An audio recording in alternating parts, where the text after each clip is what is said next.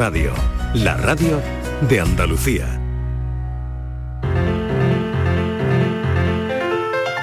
La paranoia de la tarde. Francis Gómez ya está con nosotros y con los cafeteros que todavía no se han ido para ver qué paranoia tenemos hoy. A ver, ¿vienes de lunes? Hoy vengo de lunes, pero para Venga. animar la semana traigo algo laborioso.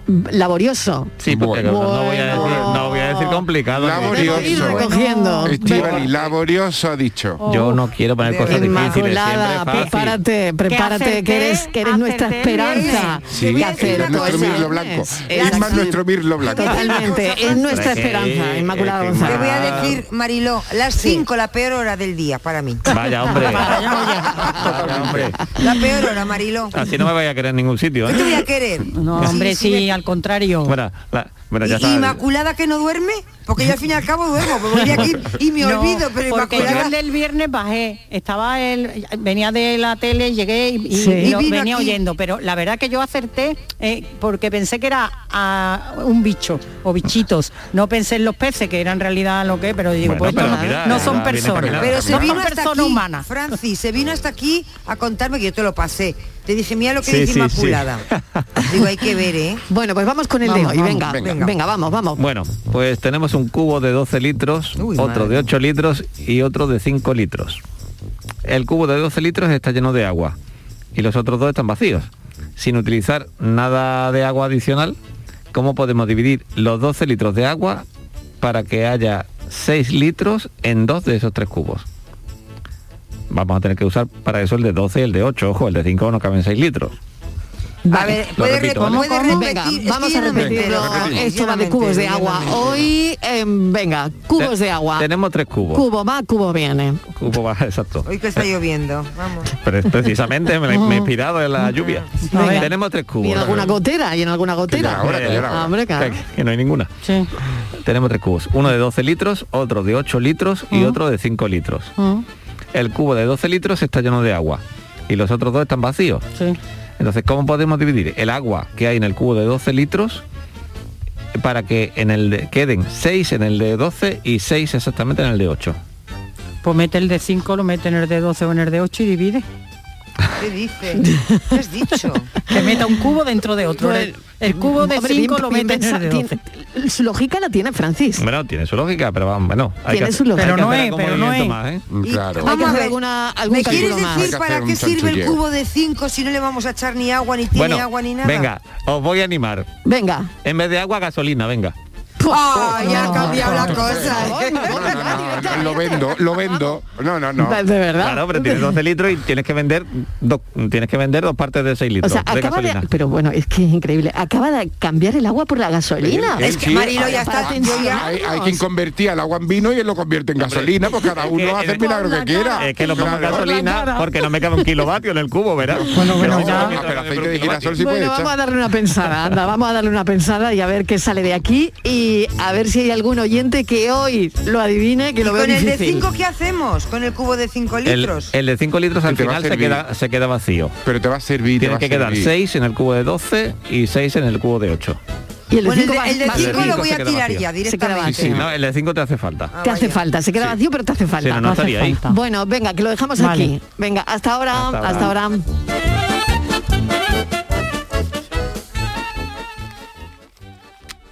Sofía, ¿sabes que el curso que viene empieza el cole de mayores? ¿Estás contenta? Sí, papi, ya soy grande. Del 1 al 31 de marzo está abierto el plazo de escolarización para el curso 2022-2023 de segundo ciclo de educación infantil, primaria, ESO, bachillerato y educación especial. Seguimos avanzando en el compromiso por una educación de calidad. Por eso puedes confiar en la educación de Andalucía. Infórmate en el portal de la escolarización y en la APP y Escolariza, Junta de Andalucía. filosofía. En Canal Sur Radio, por tu salud, responde siempre a tus dudas. Dos millones de personas en España padecen incontinencia urinaria. No necesariamente tiene que ver con el envejecimiento y la medicina tiene soluciones para este problema. Este lunes en el programa, los mejores especialistas nos ayudan a comprender la incontinencia y atienden tus dudas y preguntas en directo. Envíanos tus consultas desde ya en una nota de voz al 616-135-135. 616-135-135. Por tu salud, de lunes a viernes, desde las 6 de la tarde con Enrique Jesús Moreno. Súmate a Canal Sur Radio, la radio de Andalucía.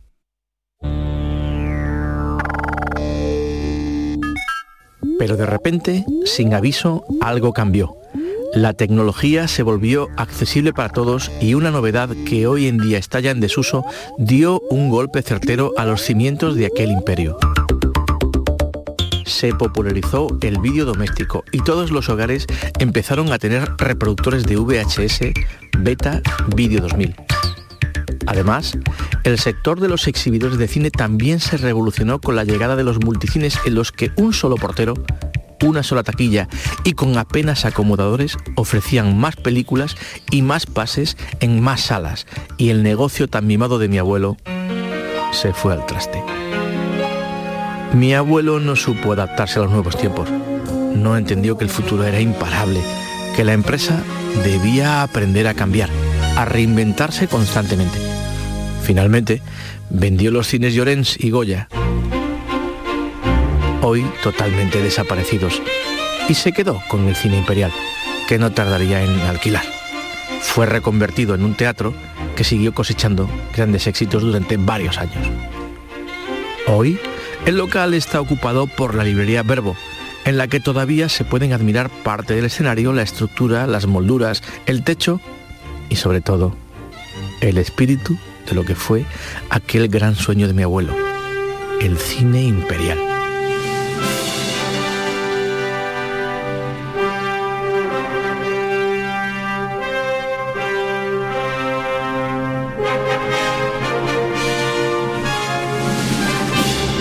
Y para contarnos esta historia que nos atrapó el otro día cuando la leíamos en un diario, la lección de mi abuelo está José María Cantarero Artacho, que es presidente ejecutivo y CEO de Laboratorios Biodis, es también profesor en la Universidad Pablo de Olavide. José María Cantarero, gracias por acompañarnos, bienvenido. Buenas tardes, muchas gracias Marilo, y un saludo a los rodillantes. Bueno, nos ha atrapado la lección de, de su abuelo y me gustaría que nos contara también detalles de esta historia.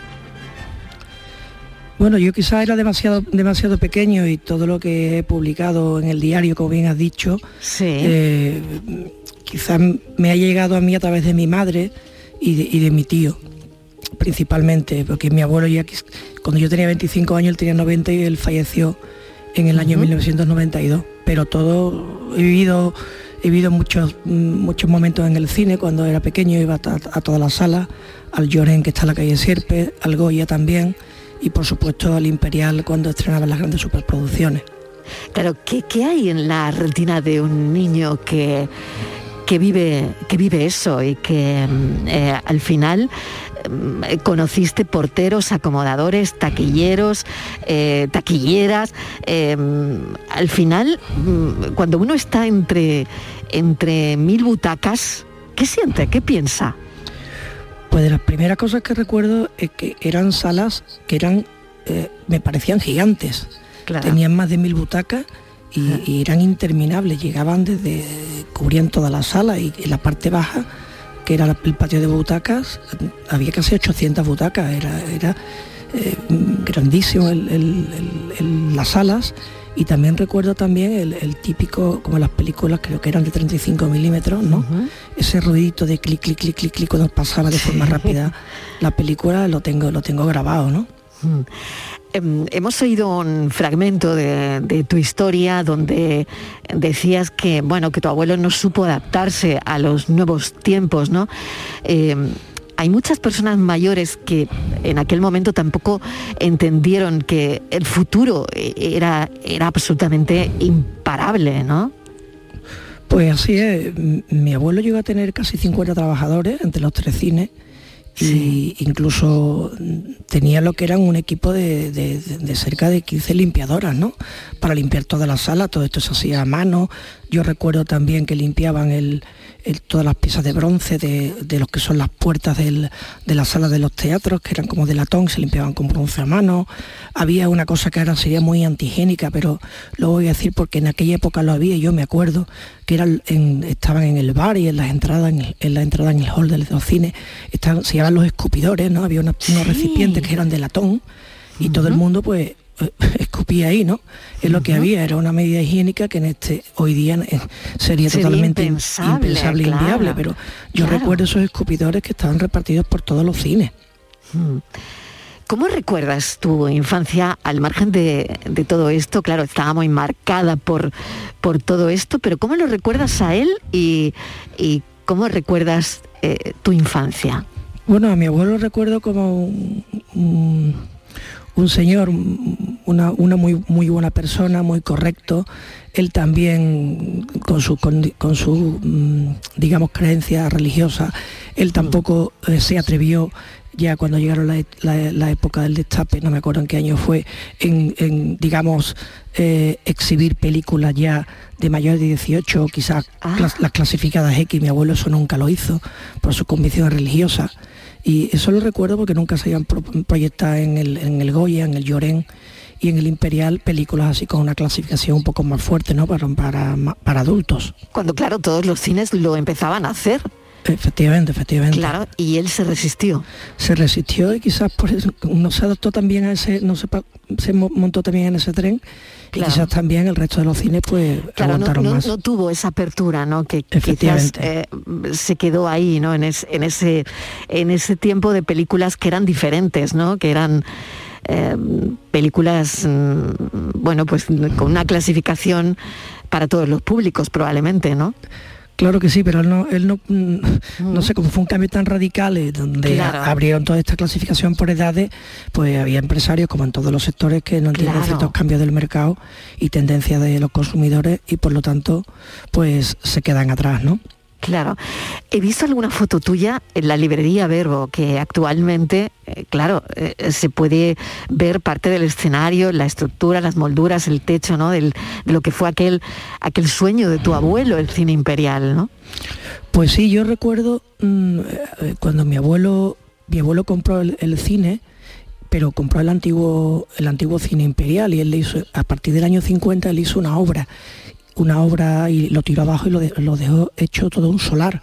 Y yo recuerdo por mi tío que me decía que mm, los escombros se lo llevaban en, mulos y en burros, se lo llevaban cargado en alforja y, y, lo rellenaban en la zona de Chapina. Y esa foto siempre se la he querido yo pedir a mi tío y a mis primos y algún día creo que la, encontraremos, ¿no? Pero hay, hay una fotografía del solar totalmente derribado, que nos imaginamos hoy día en la calle Sierpe un solar de casi mil metros cuadrados, ¿no? Totalmente, mm, digamos, hecho un solar, ¿no? Claro. Eh, tu abuelo tenía 90 años cuando fallece en el año 92, eh, pero es el mismo año en el que fundáis los laboratorios Biodis. Em, ¿Qué hay? ¿Qué hay de, tu abuelo en, todo eso? Si es que hay algo, si hay parte de, historias, de su memoria, eh, que tengan que ver con, vuestros laboratorios, con tu laboratorio. Pues sí, yo creo que sí, porque eh, llevamos en la sangre ese espíritu emprendedor y empresarial de mi abuelo, ¿no? Esa, esa visión como empresario. Eh, yo creo que es es uno de, los, de, la gran suerte que he tenido en heredar esa capacidad empresarial y es muy importante. Y tanto, os dedicáis a la distribución de vitaminas, eh, minerales, complementos alimenticios. Eh, bueno, y no sé si habéis podido hacer frente a la pandemia. Hoy, fíjate, ¿no? Eh, vienes en un día en el que estábamos contando que hace dos años de la declaración del estado de alarma, que fue el 13 y el 14 entró en vigor, ¿no? No sé de qué manera eh, os ha afectado la pandemia. Nosotros la pandemia, los primeros días del confinamiento total, el 13 de marzo precisamente, mm. esos primeros días, esa primera quincena nos afectó bastante porque había una incertidumbre muy grande en el mercado, en los, puntos de venta, en los herbolarios, en las, parafarmacias, los distribuidores, y todavía no se había decidido que era industria esencial, que no era industria esencial. Entonces una incertidumbre y una baja de ventas muy importante. Pero ya llevamos nosotros más de cinco años desarrollando el canal online, todo lo que es la venta a través de internet, a través de e-commerce, a través de tiendas online, de marketplaces. Y bueno, pudimos tener una escapatoria gracias a ese desarrollo, esos canales abiertos. Incluso en pandemia triplicamos, triplicamos la venta online, gracias a eso. Claro, mm, al final es como adaptarse a los tiempos, ¿no? Algo que, claro, que justo lo contrario de lo que mm, viste en tus antepasados, ¿no? Sí, pues, pues la verdad que sí, pero también hemos tenido la suerte eh, que operamos en el sector salud, donde vendemos productos para la salud y también con esta pandemia ha afectado pues la salud como el que dice y también hemos tenido la suerte, eh, entre comillas para nosotros, para nuestro sector, para nosotros desgraciadamente no, hemos tenido la suerte de, poder, digamos, eh, mm, nos ha servido incluso para, aumentar las ventas porque eh, todos los telediarios y todas las emisoras de radio habrían, habrían sus titulares diciendo que hablando de la vitamina D, de la vitamina C, de productos para la inmunidad. Entonces, claro, nos, ha fortalecido bastante gracias a, la pandemia, que ha sido gracias para otros, claro. No sé si seguís en el top 50 de las compañías españolas en este ámbito y que es un buen número, ¿no? Sí, sí, seguimos ahí. Ya este año hemos cumplido 30 años y mm. bueno, eh, seguimos con nuestra política de innovación en cuanto a tecnología eh, para la venta online, también en la innovación, el desarrollo de nuevos productos, en el desarrollo, en, poder explorar nuevos nichos de mercado, nuevos países mm, siempre estamos a la vanguardia y, con, como dicen en Andalucía, ¿no? Eh, el pie el acelerador que no lo levantamos, ¿no? Intentamos, porque siempre puede haber otra compañía o, o la competencia que te pasa a gran velocidad. Entonces yo creo que, he heredado esos buenos genes de mi abuelo en cuanto a esa visión empresarial. Totalmente, totalmente, ¿no? Dando incluso pues un, paso más agigantado, ¿no? Y se trata de eso, ¿no? De también eh, superar eh, lo que ellos nos, dejaron, ¿no? Em, se comercializa lo que hacéis en más de 40 países. ¿De alguna manera os afecta lo que está pasando ahora mismo? Pero ahora mismo tenemos, nos está afectando porque tenemos un cliente precisamente en Ucrania hmm. y tuve una comunicación con ellos la semana pasada y me llama mucho la atención la comunicación sobre un pedido que teníamos que tenemos de ellos y nos hmm. comentaron que bueno que le daban gracias a Dios porque estaban vivos o sea y te, mandaron un email con exclamación estamos felices de estar vivos yo hmm. creo que eso hay que vivirlo y estar allí para poder decir esas palabras Totalmente. Dices que eh, eres un directivo inquieto pero no intrépido. ¿Qué, diferencia hay? Bueno, yo creo que ese espíritu emprendedor y ese espíritu de innovación continua y permanente, el, el no conformarte con, con, los hitos que se ha cumplido un año, e ir a buscar otros mercados, en buscar otras formas de comercialización, en, definitiva, en, la innovación continua y permanente en, todos los departamentos de la empresa para seguir creciendo y seguir generando riqueza y empleo en Andalucía que, tanto nos hace falta. Decías que tu deseo es crear una comunidad donde compartir experiencias eh, como empresa familiar. Eh, parte activa de, la sociedad de Andalucía, que eres un enamorado de Andalucía, y, bueno, y crear, crear industria, ¿no? Pues sí, porque quizás el, quizás no, eh, los puestos de, trabajo que más que se mantienen en el tiempo y que se perpetúan son los relacionados con la industria, con, la fabricación, mientras que hay otros hay otros puestos de trabajo que bueno, por, quizás por la hostelería, porque eh, quizás hay zonas en España que son propensas a la, a la estacionalidad, hay también el tema de los hoteles o cualquier otro que dependen mucho del turismo, pues quizás ese empleo eh, mucho más, va oscilando mucho más, es mucho más cambiante, mientras que la industria se fabrica y desarrolla y que en Andalucía hay un, gran tejido empresarial de buenos empresarios y buenos trabajadores eh, mm, para que podamos mm, que podemos ser la despensa de Europa en cuanto a la, parte agroalimentaria, al, sector agroalimentario, creo que hay mucho por, hay, hay mucho por hacer todavía. Mm. ¿Cuál es el principal miedo de un empresario ahora mismo y después de, la sexta ola, después de haber vivido una pandemia que en vuestro caso, bueno, pues ya me habéis comentado, ¿no? Eh, cómo, os fue. pero ¿cuáles son esos, esos miedos que, quedan ahora? Bueno, miedo primero la incertidumbre, a que, a que el conflicto se pueda extender, eh, ahora con la subida de los carburantes y con la subida de la energía y pues subirá también el transporte, eh, subirán las materias primas porque los proveedores van a repercutir las materias primas. Mm, con la subida del gas también se van a repercutir eh, también las materias primas. Eh, puede haber también, ahora hay falta de suministro en la, industria alimentaria, por ejemplo, la soja y los cereales, por, el país está en, una guerra abierta total. Y, utilizáis vosotros esos productos? En, ¿Hay componentes que utilizáis? No compramos, nosotros le vendemos productos nuestros finalizados con nuestras marcas, pero no, nosotros no, importamos. Está afectando mucho más a la industria, a, la industria alimentaria. Para ser un empresario de, de éxito, ¿qué claves hay que dominar? Bueno, yo lo, yo lo diría en tres palabras, ¿no? Primero, la cultura del esfuerzo. Sin esfuerzo en la vida no hay nada. la ilusión, que todos los días se levante uno con ganas de ir a, hacer tu trabajo. Hay días que uno se levanta mal, sin ganas o, o con un dolor de cabeza. Y por supuesto, ser un entusiasta. Pues me quedo con todo lo que nos has contado, José María Cantarero Artacho, y con la lección de, tu abuelo que nos encantó cuando, cuando la leímos y que, bueno, creo que es importante, ¿no? Al final es muy importante. Cuando uno escribe esa historia, probablemente es porque necesita sacarla de alguna manera, ¿no? Mm. Eh, os quiero trasladar a Canal Sur y a ti en particular muchísimas gracias por este homenaje, porque no es un homenaje a mí, es un homenaje a mi abuelo y nunca me podía imaginar que con, la historia que yo he contado pudiera llevar a, muchísimos oyentes en Andalucía y, y, fuera de Andalucía sobre la historia de mi abuelo. La verdad es un honor que la haya hecho, un orgullo para mí y también una alegría, por supuesto, para toda mi familia y un orgullo para nosotros recordar a don Fernando Artacho. Mil gracias, un beso. Muchas gracias igualmente, Marilo, gracias.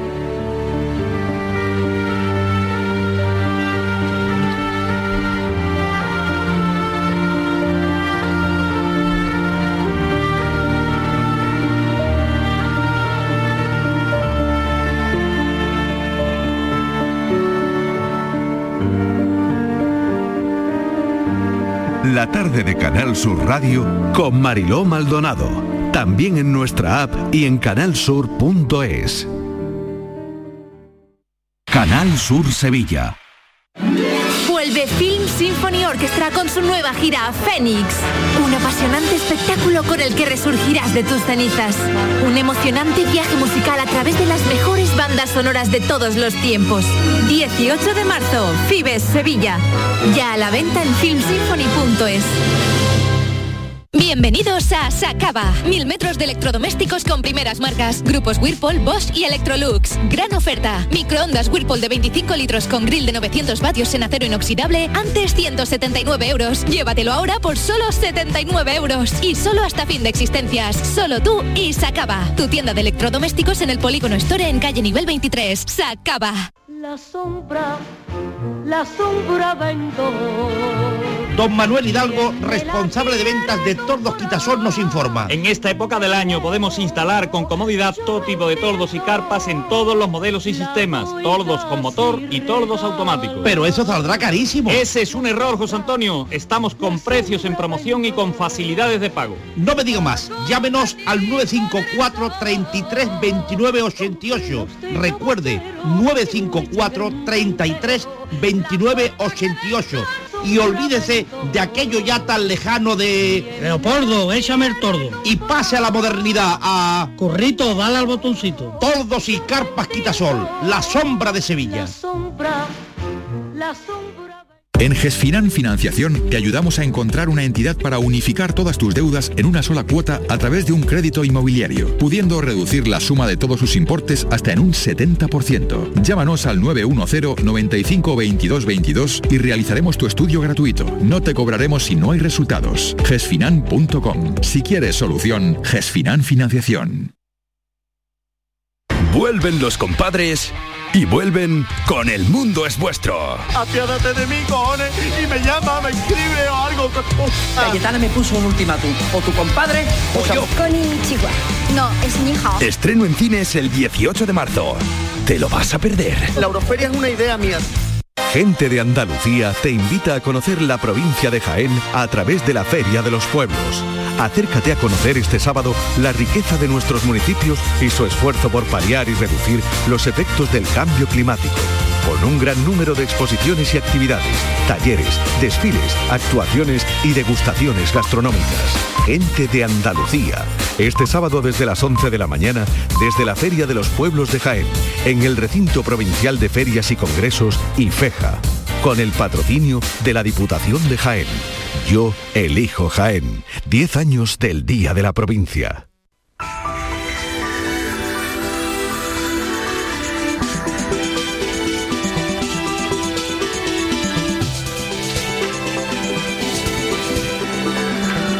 Las cinco y media de la tarde, esta es la tarde de Canal Sur Radio, muy buena hora para saber lo que están preparando los compañeros de Por Tu Salud, que ya lo tienen todo cerrado. Hoy un tema me parece muy interesante, el de la incontinencia.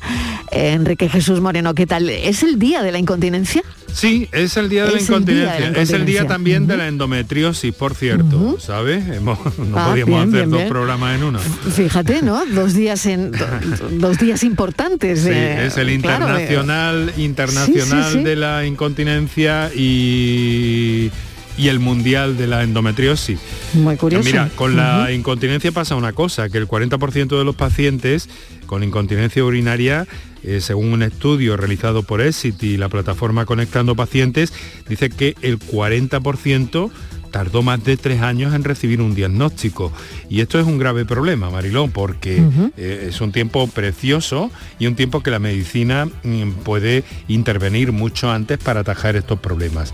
Nos vamos a, a centrar en la consulta eh, de suelo pélvico dentro de la unidad de gestión clínica de obstetricia y ginecología del Hospital Reina Sofía para eh, hablar por una parte con el doctor Miguel Calero y con la fisioterapeuta de esa unidad, Pilar Bravo, que nos van a dar todos los detalles, vamos a conocer todos los eh, mecanismos y sobre todo todas las soluciones que la medicina aporta para este problema. Y luego también naturalmente que recibir las llamadas de nuestros oyentes para cuantas dudas quieran solventar u orientaciones que necesiten. Muy bien, Enrique, pues hoy un asunto muy interesante, la incontinencia, Sí. porque Un, bueno, gran, un gran problema con es un soluciones. gran problema. Oye, por sexos se da igual en uno que en otro. Hay más incontinencia, pues qué digo yo, no lo sé, por eh, el, el tema de, de los embarazos, de haber dado a luz por vagina, no lo sé. Ah, parece que hay una, una mayor incidencia En la mujer. en la mujer, pero vamos a verificar todo esto con nuestros especialistas esta tarde, Marilo. Muy bien, pues ¿Eh? me quedaré a escuchar lo que Muy me bien. interesa. Un Muchas beso. gracias. Hasta luego. Hasta luego. Adiós. La gente que más madruga y que está viajando, estudiando y trabajando está con Charo Padilla. En la mañana de Andalucía, el Club de los Primeros. Como siempre, desde las 5 de la mañana. La mañana de Andalucía, el club de los primeros de Canal Sur Radio con Charo Padilla. De lunes a viernes, desde las 5 de la mañana. Quédate en Canal Sur Radio. La radio de Andalucía. La tarde de Canal Sur Radio con Mariló Maldonado.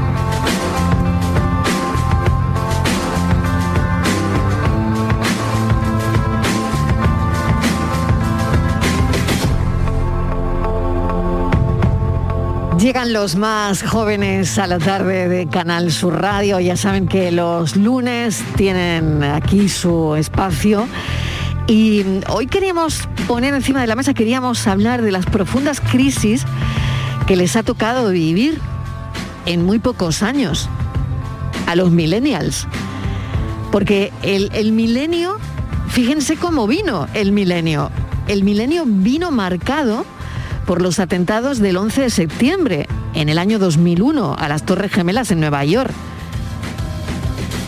Eso fue 2001. 2004 la salida a bolsa de Google, que marca el inicio de una nueva era de Internet y dejó atrás la crisis de las .com, pero en el mismo año, 11 de marzo de 2004, se han cumplido 18 años ahora, se produjeron los atentados en Madrid. Tres años después vino la crisis financiera, el colapso de Lehman Brothers, la crisis del 2008 que tuvo unas consecuencias directas en el paro juvenil en nuestro país, que dejó un 46% de paro en la población de menos de 25 años. Y aún mucho más profunda entre quienes tenían entonces 16 y 19 años. Bueno, pues después ha llegado la pandemia, la COVID-19. Los jóvenes españoles viven otra gran crisis. Así que, según los datos, un 40% cree poco o nada probable encontrar trabajo el año que viene. O la esperanza de poder emanciparse que ha caído en 15 puntos. Y lo peor es que también se les ha puesto un sobrenombre, los niños de la crisis, los niños de la de las crisis. A ver cómo lo llevan ellos. Javier Soto, ¿qué tal? Bienvenido. Muy buenas tardes, Mariló, ¿qué tal? Germán Álvarez, hola Germán. Muy buenas tardes, Mariló. ¿Cómo estás? Irene Millán. Hola, ¿qué tal? Muy ¿Qué tal? Bienvenida de nuevo. Gracias. Bueno, oye, ¿cómo lo lleváis? ¿Cómo lleváis el apelativito de los niños de, la, de las crisis? Nos lo hemos ganado. La verdad es que después de todo el recital de cosas que nos han ido pasando, que has estado diciendo, he dicho, madre mía, demasiados acontecimientos históricos nos ha tocado vivir. Eh, la verdad es que, hemos tenido mala ¿eh? suerte en ese sentido. ¿eh?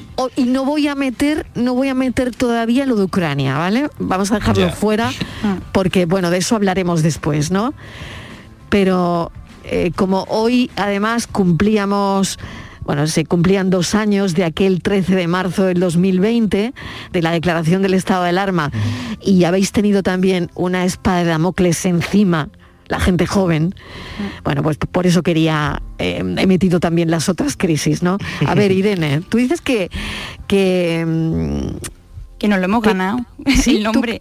el nombre lo habéis ganado, claro. En el sentido, venimos y, Porque es verdad que ha pasado, ¿no? Claro. Claro. Eh, yo creo que eh, hablo desde mi, desde mi postura, por supuesto, la peor ha sido la pandemia.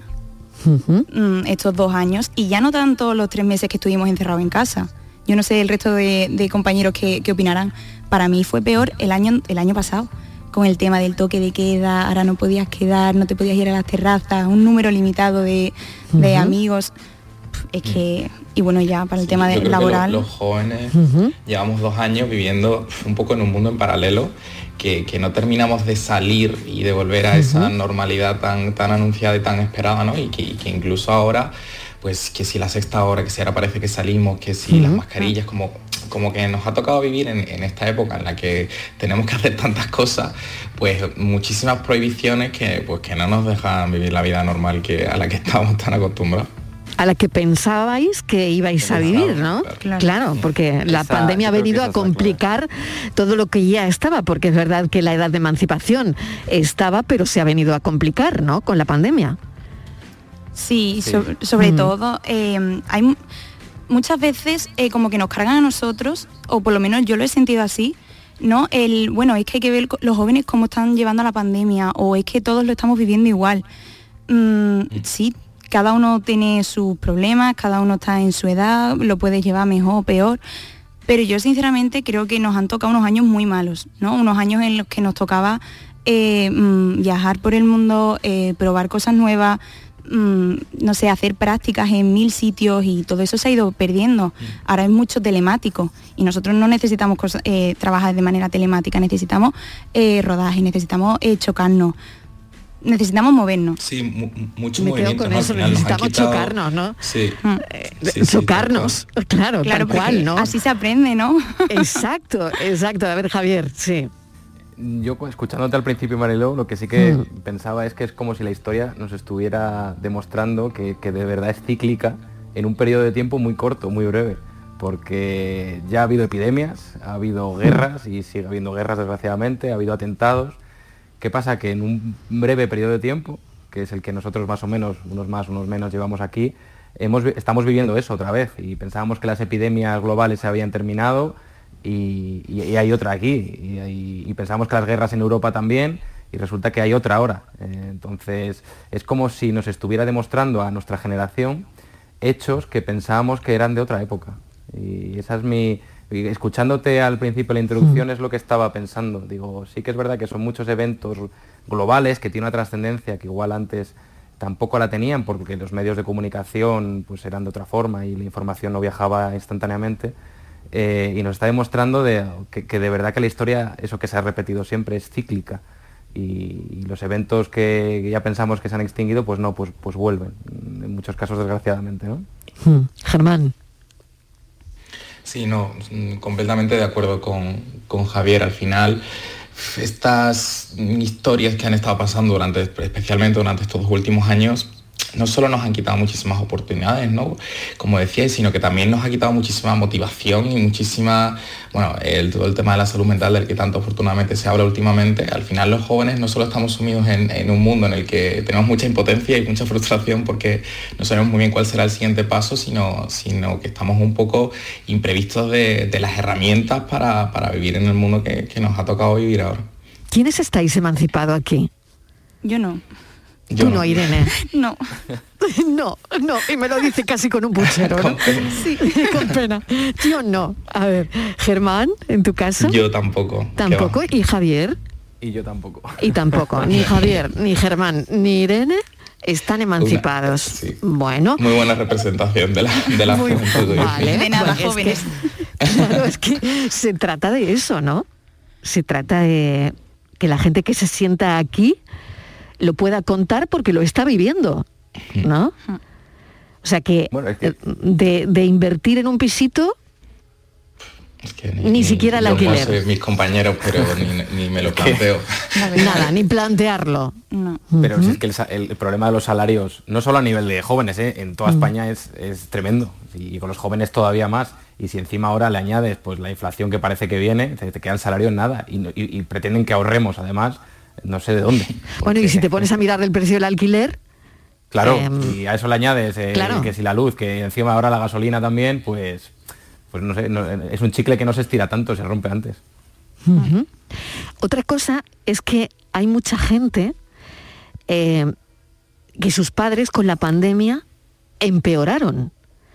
Ha habido un montón de estudios y yo me detuve el otro día en uno de ellos donde leí algunas entrevistas sobre el impacto de la pandemia en los ingresos en algunos hogares. Y mm. es que hay mucha gente, eh, como vosotros, mm, en la que sus padres se quedaron sin curro, se quedaron sin trabajo. Sí, ¿no? Yo, creo que al final, bueno, desde mi caso, soy hasta afortunado, ¿no? Pues, pues por tener la suerte de no haber estado en esa situación, pero tengo muchos, bueno, muchos amigos, muchos compañeros que claro que la pandemia no solo les tocó en la forma sanitaria o en la, cuarentena y las restricciones, sino que también en la parte económica, fue un, choque muy importante y, eso quizá también se nos olvida un poco más, ¿no? Porque estamos sumidos en, estas prohibiciones todo el rato, pero hay gente que, no, no ha salido todavía del confinamiento económico, digamos, de de, esta pandemia. Hmm. Y, claro, y los jóvenes, pues más todavía tenemos esa lacra encima de que, de que ya de por sí dependíamos de nuestros padres y si ahora encima ellos tampoco son capaces de, sostener económicamente, pues las situaciones en la familia, desgraciadamente, muchas de ellas es mucho más complicada. Hmm. Irene, ¿tú cuándo te, ves emancipada? Uy, qué bonita pregunta. Pues, pues mira. Em, ¿En qué momento de tu vida? Ojalá mm, llámalo Dios, llámalo energía, me, me escuche, yo espero que a los 24, 25 estaría muy bonito, ¿no? Estaría muy bien.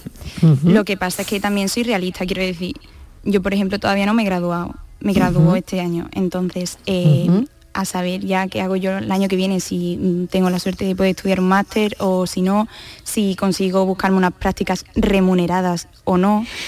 Eh, en fin, es que se tienen que dar mucha, tener mucha suerte, ¿no? Supongo. Pero, pero en fin, y perdón, un datito, porque sí, claro. Eh, antes estábamos comentando del tema de, que de los ingresos económicos, ¿no? De que algunos padres de compañeros nuestros y tal, pues que se quedaron en el paro eh, por culpa de la pandemia. Y yo también quiero puntualizar aquel momento, ¿no? En el que de un momento a otro, si a lo mejor en una casa normal eh, o sea, normal o no, pero yo que sé que de general había un ordenador o dos. Eh, con la pandemia ahora todos teníamos que teletrabajar y ahora todos se nos exigía tener como cinco portátiles en casa y que mm. eso tampoco se, ha comentado mucho. Exacto. La, brecha tecnológica. La brecha, claro, la brecha tecnológica tan importante también por otro lado, ¿no? ¿Y os ha aislado? ¿Sentís que ¿Sois como una generación más aislada o no? Yo creo que nos hemos acomodado. Ah, vale. Al tema de no sé, bueno, hay de todo, ¿no? Yo voy a hablar de, lo que yo siento. Ahí, no lo sé, verá, ahora Irene te, eh, te, lo comento, pero yo lo decía porque hay un tiempo excesivo dedicado a los dispositivos electrónicos también ahí mismo a la sobreexposición mm, de, toda la información, ¿no? Em, no lo sé si eso también os aísla de alguna manera, ¿no? Al final, eh, bueno, en mi caso, este año está un poco más normal, pero, el mm. año pasado eh, completamente clases desde casa. Eso es. Eh, las prácticas también trabajando desde casa, combinando ambas, mm. pues al final era todo el día sentado en la mesa delante de un ordenador. Claro, aislado, ¿no? Al final. Claro, completamente aislado. Al final, bueno, buscas la, la, socializar pues como puedas en otros momentos, pero, pero sí que los momentos formativos, eh, el trabajo, que parece que no, pero eh, la relación con tus compañeros, mm, yo desde mi caso eh, veo muy distinto cuando acudo a la oficina para ir a trabajar o cuando estoy trabajando desde casa. Mi, experiencia mejora muchísimo, estoy allí, aprendo muchísimo más, comparto muchísimo más, soy mucho mejor profesional. Entonces al final sí que nos hemos aislado personalmente y, también profesionalmente y académicamente y al final eso nos está haciendo, supongo que en ocasiones más independientes, pero pero también mucho más dependientes de, tener acceso a información todo el rato, eh, mucho más difícil acceder a otras personas que puedan ayudarnos. al final, ahí la situación sí que se nos ha complicado bastante y sí, sí que se nos ha, sí, evidentemente estamos aislados. Claro, y esas incertidumbres de, la que hablaba, de la que hablaba ahora mismo Irene, no sé si el año que viene haré un máster, no sé si podré, no sé si, no sé si, ¿no? Eh, esa incertidumbre sobre el futuro inmediato genera ansiedad entre la gente joven. Sí. Irene, ¿cómo es eso? A ver. En mayúsculas, porque... Genera ansiedad. Sí, además porque sientes mm. que no puedes perder un año de tu vida. Porque, mm, no sé, a lo mejor a mí, por ejemplo, me apetece eh, un año sabático, porque no, llevo estudiando desde que soy chica.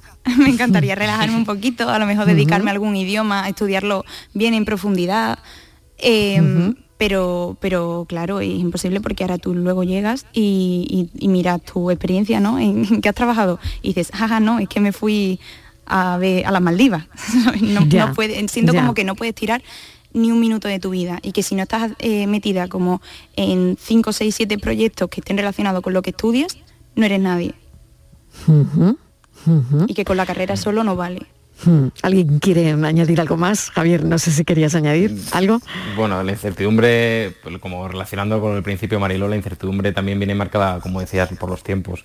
Hmm. Y, hemos aprendido en pocos años que, como en cualquier momento, las circunstancias, la realidad puede cambiar en lo último que hemos sabido esto de Ucrania en cuestión de mes y medio o dos y nos afecta a todos por igual, pues la incertidumbre siempre genera un poco de ansiedad, pero yo, yo siempre, siempre me considero bastante optimista y, intento ver el vaso medio lleno y yo creo que hay que intentar centrarse en el presente y ya está, porque como te pongas a mirar al pasado, las cosas que, han ocurrido últimamente y tal, al final te vuelves loco y, con las nuevas tecnologías también creo que no, que no favorece nada eso, de estar todo el rato pendiente eh, la última hora, la última actualización de Twitter y tal, yo creo que ahí también deberíamos igual echar un poco el freno y, vivir más el día a día. ¿eh? Y eso es una reflexión a nivel, si se puede hacer de, a nivel generación joven, aunque esté la parte alta de la, generación joven ya, pero, pero intentar vivir más el presente y el día a día y la gente que te rodea.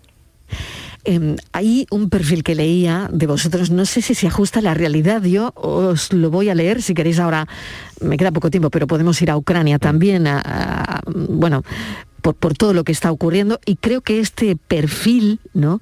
Eh, que leía el otro día em, también tiene que ver mucho con lo que está pasando, ¿no? Dice así, estas generaciones, la generación vuestra, esperan una participación más proactiva de las marcas en la sociedad, de las marcas que consumís, ¿vale? Para que estas marcas realicen donaciones o colaboren activamente. ¿Consideráis que empresas y gobierno deben aunar esfuerzos? ¿Os inquieta la sensación de insensibilidad? Mm, de hecho, se está demostrando cómo también vais cambiando vuestros hábitos y apostáis eh, por ayudar a los pequeños comercios y negocios después de la pandemia comprando productos en el pequeño comercio. Porque tenéis una idea de que lo primero son las personas por delante de las ganancias. Y priorizáis la salud, la seguridad, la sostenibilidad ambiental y la igualdad. ¿Os veis reflejados en este retrato?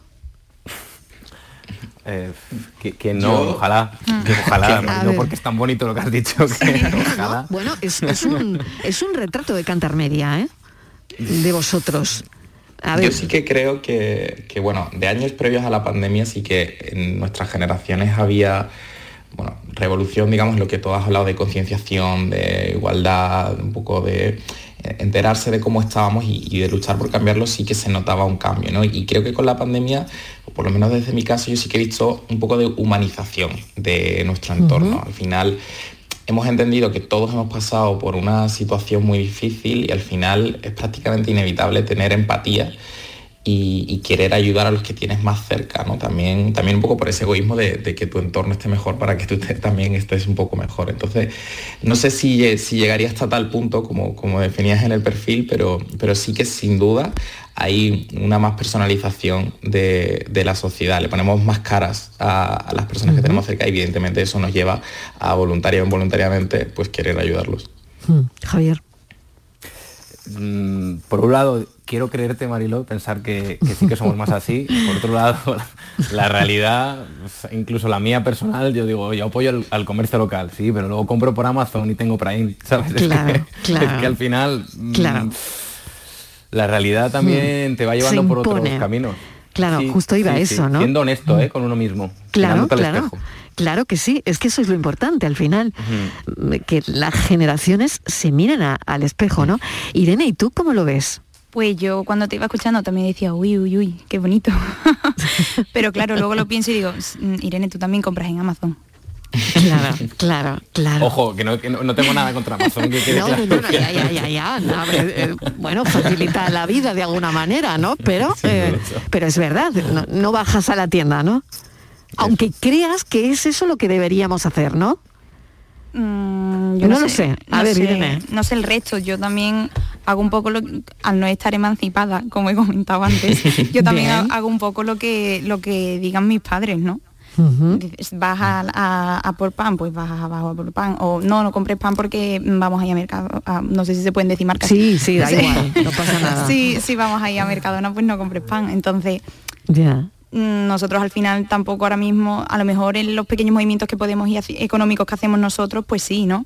Oye, pues voy a hacer una donación para eh, X ONG que sé que necesitan ayuda y, me, quiero colaborar, lo poco que puedo colaborar.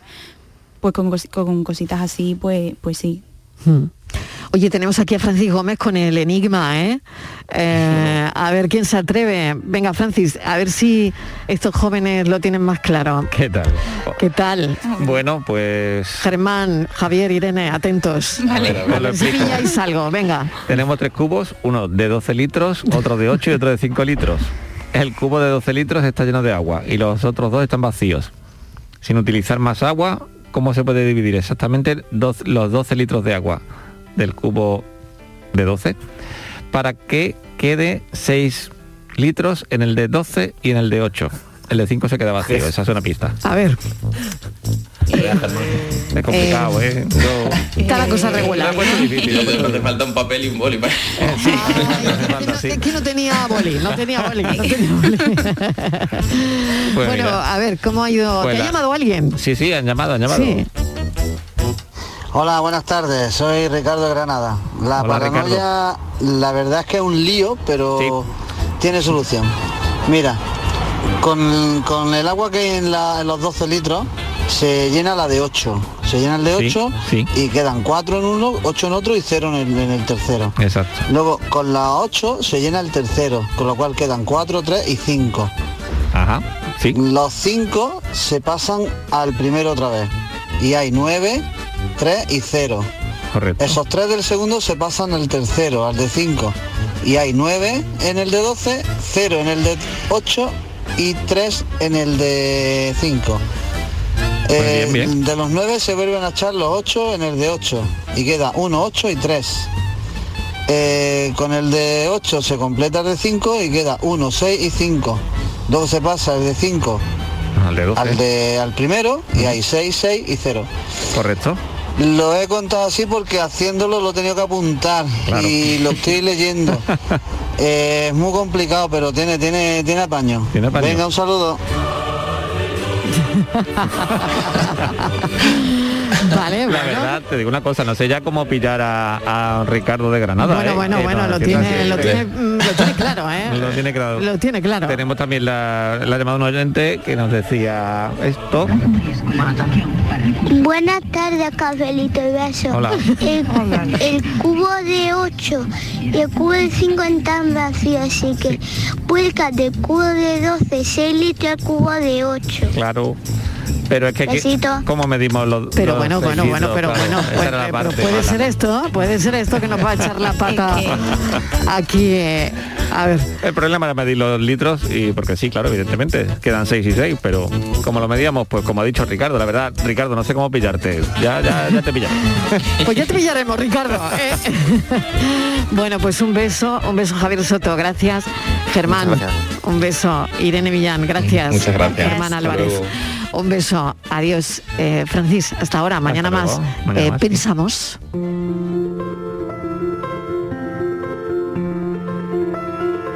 Si les pidieran que se presentaran, ¿cómo lo harían? Supongo que depende del momento en el que nos pillen a cada uno, podemos decir unas cosas u otras. En mi caso lo único que tengo claro es que, fuera cual fuese el momento, diría que soy periodista. Y no me refiero a la carrera, que también, sino a que soy periodista de corazón, desde las tripas. No siempre ha sido fácil, de hecho nunca lo ha sido, ni siquiera hoy en día lo es. Portazos, presiones, advertencias, advertencias más fuertes, amenazas, precariedad, vértigo, miedo, angustia, frustración, agotamiento, más miedo, más angustia, más frustración. Y por encima de todo, pasión absoluta por un oficio. Siempre pensé que era periodista porque había salido así, porque formaba parte de mí y punto. No necesitaba más. Pero ahora que estoy con un reportaje sobre dislexia, me doy cuenta de hasta qué punto soy periodista no solo por mí, sino también por cómo he crecido. Tener una madre maestra de profesión y de corazón a la que he visto toda mi vida esforzarse tremendamente por ayudar a su alumno, sin importar la hora que fuera, sin importar las dificultades que tuviesen, en varios casos dislexia, ha hecho que la profundidad, el enfoque y especialmente el cierre de este reportaje en el que trabajo sea positivo, sea esperanzador. Y eso me hace sentirme muy orgullosa, orgullosa de este trabajo, de lo que estoy haciendo y de seguir luchando. Soy lo que soy porque soy así, pero también por el sitio del que vengo. Soy Irene, periodista, hija de Cristina y Pepe, incansable como ella, imparable como él y me siento muy orgullosa. Sigo cruzando ríos, andando selvas, amando el sol. Cada día sigo sacando espinas de lo profundo del corazón. En la noche sigo encendiendo sueños para limpiar con el humo sagrado cada recuerdo. Cuando escriba tu nombre en la arena blanca con fondo azul, cuando mire el cielo en la forma cruel de una nube gris, aparezcas tú. Una tarde subo una alta loma, mire el pasado, sabrás que no te he olvidado. Yo te llevo dentro. Nuestra pensadora, la periodista Irene Rivas, eh, nos quedamos con su pensamiento y mañana volvemos a las 3 en punto de la tarde. Gracias por estar ahí, gracias por dejarnos entrar en vuestras vidas. Volvemos mañana a las 3 en punto de la tarde. Gracias, un beso enorme, adiós.